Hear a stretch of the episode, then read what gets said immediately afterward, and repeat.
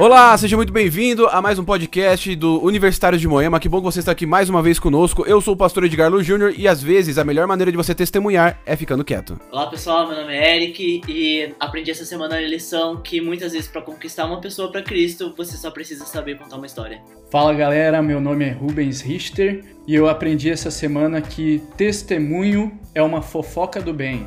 Oi, gente, aqui é a Bruna e a pregação mais eficaz de um cristão é o seu testemunho. É isso aí, gente. Nessa semana nós vamos conversar um pouquinho sobre compartilhando a história de Jesus. E se você quer saber um pouquinho mais sobre o testemunho, não sai daí não, porque nós já vamos começar.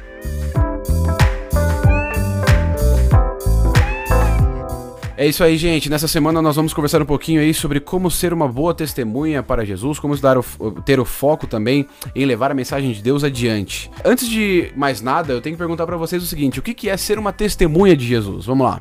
Bom, eu acredito que, né, até acho que a gente já falou um pouco sobre isso em alguns outros episódios e tal, mas é sempre bom a gente relembrar. Você ser testemunha de Jesus significa você falar sobre alguém que você conhece sobre alguém ou sobre algo do qual, do qual você tem conhecimento, né? Então, quando você testemunha de Jesus, você está declarando publicamente: eu sou uma pessoa que tem um relacionamento, relacionamento com Jesus, eu conheço ele, por conhecer ele, eu tenho uma vontade muito grande de falar, de falar dele para as outras pessoas. Eu acho que é justamente isso. A gente fala sobre o conhecer Jesus e qual a diferença que conhecer Jesus faz na nossa vida e enfim, como, como foi a vida de Jesus e como a gente deseja viver a vida parecida com a dele. Para mim, o testemunho ele tem a ver com, com influência. É uma, uma influência que você exerce sobre outros baseado em influências que você já teve também. E dessa forma, testemunhar nunca vai ser uma opção. Você sempre vai estar testemunhando de algo. Por isso, para testemunhar sobre Jesus, você precisa primeiro ser influenciado por ele. É isso aí, gente. Quando a gente aceita Jesus na nossa vida, quando a gente passa por essa experiência com ele, a gente quer ser uma testemunha também. Agora, quando eu pego a oportunidade de testemunhar, qual que deve ser o meu foco para passar a mensagem adiante? O que, no que, que eu devo prezar na hora de passar o testemunho? Bom, é, eu acredito assim, a gente não pode, nós não, não podemos nos chamar cristãos sem né, temos uma vontade, temos como parte do nosso testemunho refletir o caráter de Cristo. Quando a gente vai testemunhar de Jesus, a gente obviamente tem que falar dele, tem que falar da influência benéfica que ele é na, que ele é na, na vida das pessoas, na minha, na sua. A gente não pode querer falar sobre Cristo sem a gente querer refletir, sem, sem a gente sequer tentar refletir a identidade dele e quais são os benefícios de ter Cristo na nossa vida. Isso acho que é o fundamento principal de todos nós como cristãos e é algo que a gente tem que ter sempre na, na, nossa consciência quando a gente for quando a gente for testemunhar. Bom, gente, o foco é Jesus, assim como né, toda a nossa vida deveria ser. O nosso testemunho tem que sempre ser voltado para Ele, porque a gente sabe que toda transformação que é feita na nossa vida, na verdade, não é mérito nosso. A gente faz porque acontece, porque a gente olha, a gente admira e a gente resolve sim mudar, mas graças ao testemunho que vem dele antes e tudo baseado no, na vivência dele, na vida dele o foco de toda a Bíblia sempre vai na vinda do Messias, vai ser Jesus, o plano de Deus para a Terra para salvar a humanidade. Quando você vai testemunhar para outra pessoa, se você fica é, é, muito entretido em apresentar sua própria história, em como você foi o bonzão de aceitar a Jesus, ou como você acabou conseguindo vencer o pecado, você acaba tirando da outra pessoa a oportunidade de ter a mesma transformação que você, entrando em contato com a palavra de Deus, entrando em contato com essa, essa oportunidade de salvação. Embora isso vai me levar a uma outra pergunta. É, é lógico, eu tenho que utilizar o foco em Jesus, mas que diferença faz a minha história na, na hora de passar esse testemunho para outra pessoa? Que diferença faz o meu antes e o depois para outra pessoa entender quem é Jesus? Na minha opinião, pastor, acho que uma dificuldade que as pessoas têm muito de entender o evangelho, de entender a Cristo, é muitas vezes porque as pessoas não conseguem trazer isso de uma forma concreta, sabe? Tudo fica muito abstrato para as pessoas. É, as pessoas, putz, você vai falar sobre graça, você vai falar sobre transformação de Cristo, tudo fica, hum, começa a ter uma conotação meio mágica e as pessoas sentem que é algo que não, não vai agregar para a vida delas, não vai fazer parte da vida delas e acho que esse é o momento que traz o nosso testemunho, não, não só pode, como precisa, tem que falar sobre Jesus, mas o nosso testemunho e a maneira como a influência dele e a pessoa e o amor de Cristo tem influência na nossa vida torna tudo isso que a gente toda a mensagem que a gente quer passar para a pessoa mais concreto, mais próximo. As pessoas elas têm uma facilidade maior de associar alguma coisa quando ela vem atrelada a algo concreto, principalmente a partir do testemunho de uma vida transformada. Eu acho que é esse o ponto em que o nosso testemunho ele é importante, o nosso testemunho do, no, testemunho do nosso relacionamento com Cristo.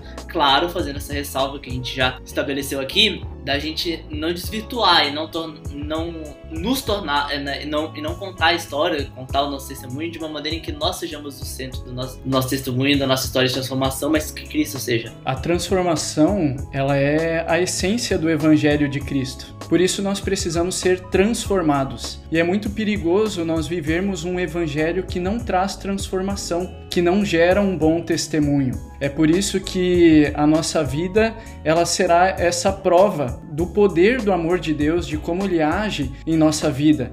Inclusive, esse poder de transformação foi mais ou menos o que Jesus comentou com Nicodemos no seu encontro. Ele disse: "Nicodemos, você pode nem estar tá vivendo uma vida depravada e horrível, porque muitos de nós não temos uma história triste e trágica para contar no testemunho. E Nicodemos não tinha, Nicodemos aparentemente seguia nos caminhos de Deus. Mas Jesus disse assim: Nicodemos, você precisa tomar um passo a mais. Você precisa progredir na sua vida espiritual e nascer de novo você precisa ser transformado. E assim o seu testemunho ele vai passar de palavras bonitas para ações que engrandecem o reino de Deus. Essa conversa foi muito importante para Nicodemos e é importante para nós. Nós que já somos cristãos, nós que talvez já pensamos que que é, fomos transformados, mas a transformação é um processo contínuo e a gente precisa ter essas experiências e conversas com Jesus todos os dias.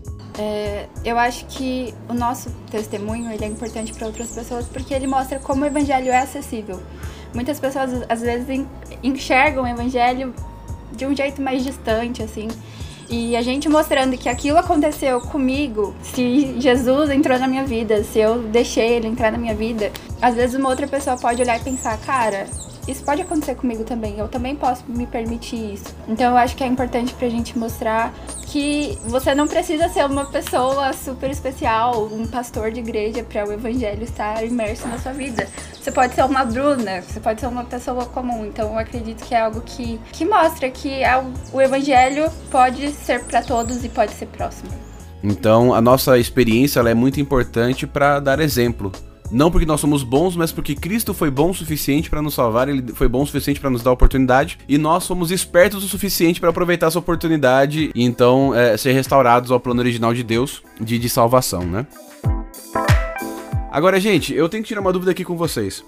Será que o texto de Efésios 2, capítulo 10, ele nos ajuda a entender que a salvação é através das obras e que o testemunho de Jesus é só uma maneira de nós lembrarmos que precisamos ganhar a nossa salvação por nós mesmos? Em Efésios 2, versículo 10 diz o seguinte: Pois somos feitura dele, criados em Cristo Jesus para boas obras, as quais Deus de antemão preparou para que andássemos nela. Não, pastor, é, de jeito nenhum a Bíblia ela menciona isso, até porque realmente se você olha a mensagem de toda de todo o resto da Bíblia, né, e desse versículo inclusive, a nossa salvação ela é feita a partir da fé. Fé é essa que é representada pela aceitação do sacrifício de Cristo e da benção da graça. A grande questão é que muitas vezes o exercício dessa fé, ele nos leva a certas obras, a certos planos que Deus tem para nossa vida, muitas vezes que muitas vezes estão voltados a justamente fazer despertar essa fé na vida das outras pessoas. Isso ele é nada mais, ele não é exatamente uma condição, algum requisito para sua, sua salvação, mas muito pelo contrário, ele é um reflexo reflexo perfeitamente natural do exercício do crescimento da, sua, da fé na sua vida.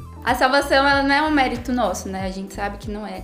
Então as obras elas não são necessárias para uma pessoa que para uma pessoa ser salva, mas elas são necessárias na vida de alguém que foi salvo. Então, na verdade, eu acho que as obras são é, uma continuidade entre a fé e a maneira que a gente conduz a nossa existência. E é, na verdade eu acho que é mais sobre a gente viver sobre os parâmetros do reino, sabe? Viver é uma vida que condiz com aquilo que a gente acredita, com aquilo que a gente tem fé. Pastor, esse texto aqui de, de Efésios capítulo 2, verso 10, de absolutamente nenhum jeito a gente pode usar para falar de salvação sobre as obras, por quê? Simplesmente porque ele não tem nada a ver com isso. Se nós analisarmos o texto, é, aqui está falando de uma finalidade de Deus para a gente. É um ideal de Deus para a gente, que nós tenhamos boas obras. Então, isso é uma finalidade de Deus para o ser humano, um desejo de Deus para o ser humano, mas não é um, um, objetivo do ser humano para com Deus no sentido de salvação. Então, esse texto ele é muito bonito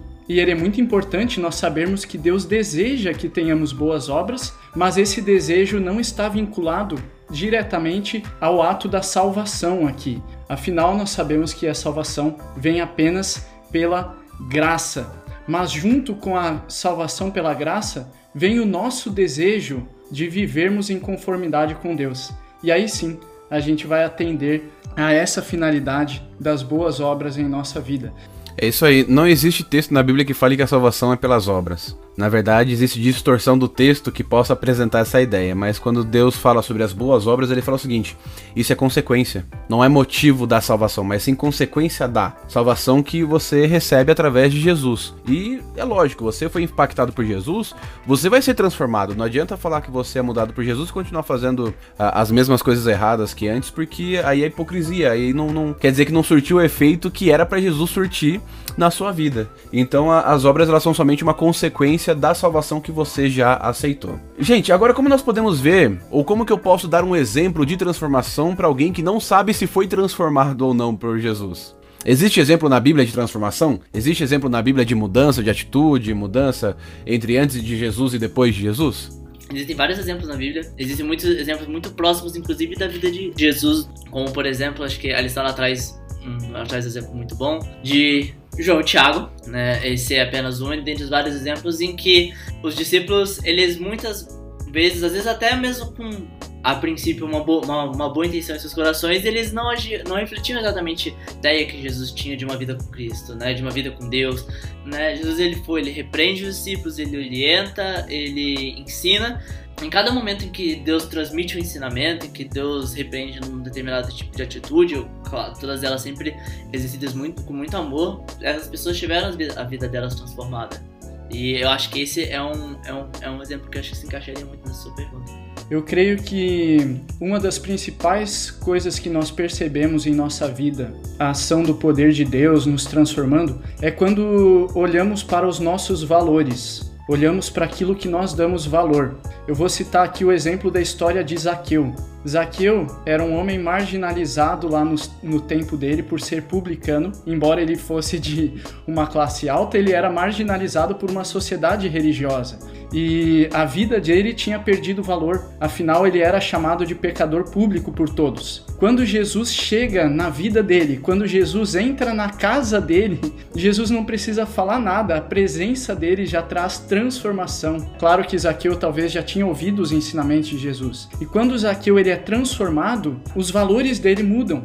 E aquilo que ele via como valor, os bens materiais, o dinheiro que ele tinha, se torna menos importante do que outras coisas. Ele coloca o próximo acima e aí ele doa metade dos seus bens aos pobres, ele restitui dinheiro de quem ele lesou a mais. Então, quando Jesus chega na nossa vida, quando Jesus nos transforma, a gente começa a mudar os nossos valores, as nossas prioridades.